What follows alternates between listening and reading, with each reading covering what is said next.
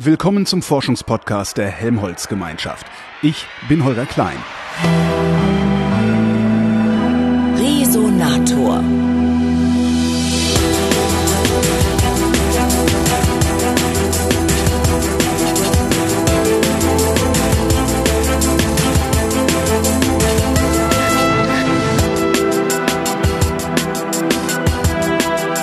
Andy Rupp ist Nachwuchsgruppenleiter der Arbeitsgruppe CypherCrypt am Institut für Theoretische Informatik des Karlsruher Instituts für Technologie und beschäftigt sich dort mit Kryptographie. Unter anderem habe ich ihn gefragt, woran er konkret arbeitet. Zum Beispiel diese Bonuskartensystem. Ah, das, ist, das ist was, was wir kürzlich gebaut haben. So ein, so ein, so ein Privatsphäre schützendes Bonuskartensystem. Wie funktioniert das? Der Unterschied zur, zu, zu diesen Payback-Karten ist, dass die Karte halt nicht so dumm ist wie bei Payback. Da wird nicht nur eine ID gespeichert, sondern der Punktestand wird im Prinzip auf der, auf der Karte, bei uns ist es ein, ein Smartphone, selbst verwaltet. Ja, es ist ein Smartphone, weil die kryptografischen Protokolle, die da ablaufen, im Moment noch zu rechenintensiv, um so auf so einer kleinen Smartcard für 20 Cent äh, laufen zu lassen. Im Moment heißt, irgendwann werden diese Karten in der Lage sein, sowas zu rechnen? Entweder das oder oder wir werden es geschafft haben, ein Protokoll zu bauen, das äh, auf Smartkarten läuft, die vielleicht ein, ein paar Euro kosten oder mhm. sowas. Der Unterschied ist, der Punktestand wird auf dieser Karte verwaltet und beim Einkaufen wird keine Seriennummer preisgegeben.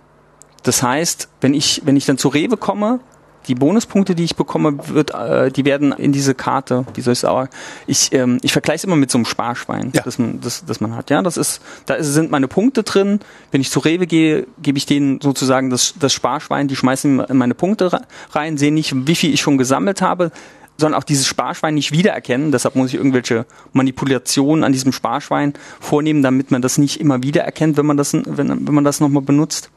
Und irgendwann äh, schlachte ich dieses Sparschwein, ja, ja. löse meine Punkte ein und dann besorge ich mir halt wieder ein neues. Wie machen Sie, dass das Rewe das Sparschwein nicht wiedererkennt? Wechseln ähm, Sie die Farbe? ja, so äh, genau. so im Prinzip, ich lackiere das Sparschwein um. Ja, ja. Äh, kryptografisch ist es mehr ein Re-Randomisieren von so einem Bitstring. Ja, das Sparschwein ist im Prinzip ein, Bit, ein Bitstring, ja. den man kriegt.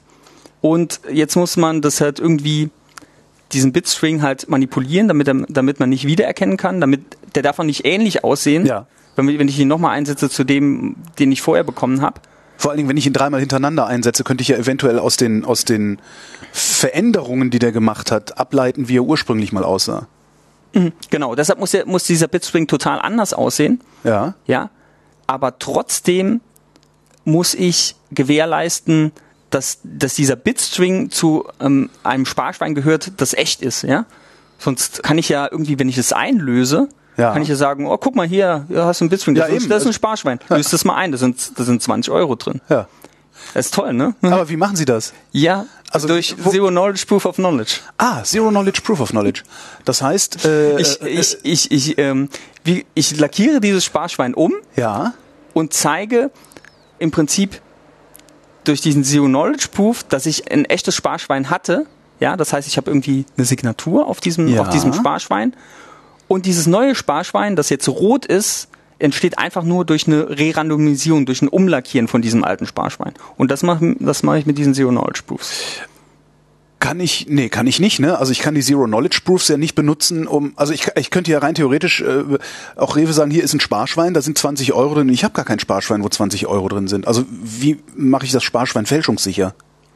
Das Sparschwein ist im Prinzip ein Commitment auf eine Seriennummer. Ja. Und den Betrag. Das Commitment stellt sicher, dass ich nicht rauslesen kann aus diesem String, dieser, dieses, dieses Commitment ist ein String, ich kann nicht rauslesen, was ist da eigentlich äh, drin. Also ich kann die Seriennummer oder den Betrag nicht rauslesen, aber trotzdem bin ich daran gebunden. Ja, das heißt, ich kann nachher, kann man ein Commitment öffnen und dann kann ich nicht sagen, ja, da war aber eine andere Seriennummer drin, sondern nee, ich kann das Commitment nur mit dieser Seriennummer öffnen. Das heißt, ich bin da irgendwie an eine Seriennummer und einen Betrag gebunden und jetzt lasse ich mir das noch von Payback signieren. Warum? Damit, das ist eben diese Zertifizierung. Okay. Das sagt mir, Das, das, heißt, ist ein okay, echt, das ist ein das echtes, also, echtes das ist, das, Es gibt also eine Instanz, äh, die wie Mario Draghi auf dem Geldschein unterschreibt, äh, sagt, das ist ein echter Geldschein oder das ist ein echtes Sparschwein. Genau, genau. Genau. Und jetzt, wenn ich das re-randomisiere, Ja. dann re-randomisiere ich diese, diese Commitments, ja, habe aber jetzt keine, ja, da entsteht praktisch jetzt so ein, ein rotes Sparschwein Ja. draus. Für das habe ich aber keine Signatur mehr. Wollte ich gerade sagen. Also Ja. da hat Payback ja noch nicht gesagt. äh, da ist, die ist nicht unterschrieben. Genau. Genau. Jetzt sage ich aber, guck mal, ähm, mit diesem Zero-Null-Spuf sage ich, guck mal, ich habe ich äh, äh, dieses rote Sparschwein, das ich habe, das ist aber entstanden aus diesem aus diesem blauen Sparschwein, das signiert ist. Ja, da hat Payback also unterschrieben. muss das rote Sparschwein notwendigerweise ja auch äh, äh, stimmen. Genau. Das ist, das entsteht nur durch eine Re-Randomisierung. Aber wie kann ich, warum, dann kann ich das denn dann nicht zurückrechnen? Nee, das kann ich nicht. Das macht eben dieser Zero Knowledge Proof. Ich zeig, ich, ich kenne so eine Signatur, ja, auf diesem, auf diesem blauen Sparschwein, das ich habe, ohne dass ich irgendwas über diese Signatur verrate. Und auch wahrscheinlich ohne, dass ich irgendwas über das Sparschwein verrate. Ja. Das heißt, in dem Moment, wo ich das gelbe Sparschwein zeige und sage, das ist aus einem blauen Sparschwein hervorgegangen, sage ich gar nicht, dass es aus einem blauen Sparschwein hervorgegangen ist, sondern dass es aus einem gültigen Sparschwein hervorgegangen ist. Genau, richtig. Und ich verrate Ah. aber nicht, ich verrate aber nicht mehr, Zero Knowledge heißt, ich verrate nicht mehr, nur dieses Ja. Bit. Ich beweise nur diese Aussage, ich kenne ein gültiges Sparschwein und dieses Sparschwein, das ich dir jetzt äh, präsentiere, ist einfach nur Eine Ableitung eine aus dem Ableitung. Sparschwein. Genau. Mehr verrate ich aber nicht. Haben Sie das schon im Feld getestet? Ähm, wir haben äh, eine Smartphone-Implementierung nur von diesen kryptografischen Algorithmen. Also es existiert keine GUI oder kein Backend oder so, sondern wir haben nur diese kryptografischen Algorithmen implementiert. Und das äh, geht eigentlich relativ flott. Also ein Sparschwein erstellen, das dauert, was weiß ich, 200 Millisekunden. Punkte sammeln, beliebig viele, dauert äh, 400 Millisekunden oder sowas um den Dreh. Also es sollte... Also keine Zeit. Ja, genau. Also es, also es ist sehr convenient. Ja, das sollte in der Praxis, also selbst wenn ich da äh, dann irgendwie das Betriebssystem da noch drauf läuft und so weiter und die, die Kommunikation, äh, was vielleicht NFC ist, das, äh, das man da benutzt, wenn das noch alles mit, mit, mit dabei ist, sollte das immer noch äh, praktikabel sein. Und daran arbeiten wir im Moment auch. Also wir, wir wollen halt äh, wirklich so einen full-fledged äh, Demonstrator bauen. Sprechen Sie da auch schon mit der Industrie oder dem Handel drüber? Ähm.